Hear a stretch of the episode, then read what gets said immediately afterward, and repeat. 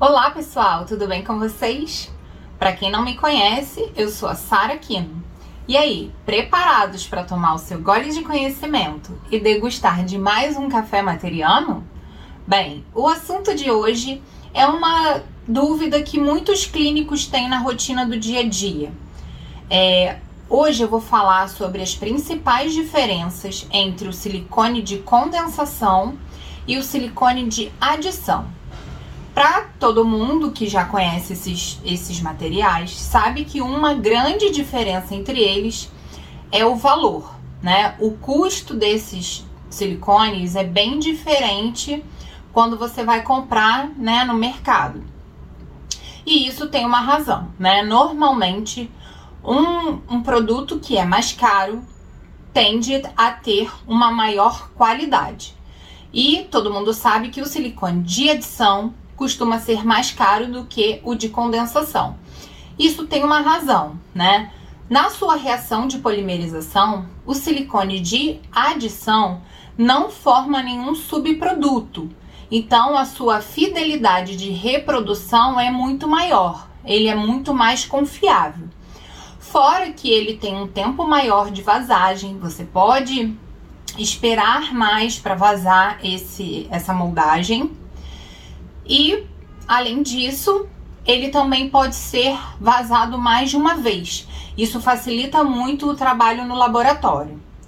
Já o silicone de condensação, ele gera um subproduto, então ele tem uma maior chance de deformação, né? A fidelidade de reprodução dele não é tão alta, mas ele continua sendo um bom material. O silicone de condensação, ele tem que ser vazado imediatamente após a moldagem. Então, isso já dá um trabalho um pouquinho maior, né? Mas não é uma complicação tão grande. Un... O único problema do silicone de adição, ele é que ele não pode ser usado com luva de látex, porque a luva tem um material de enxofre que atrapalha a polimerização desse silicone. Então, ele, ele vai retardar ou vai fazer com que não aconteça a polimerização completa em alguns pontos.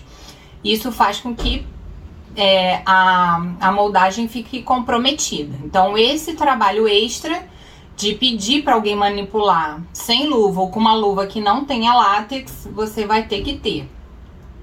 É, então, baseado nisso, quando você precisar de uma reprodução de detalhes bem bem caprichada, você vai ter que optar por o silicone de adição.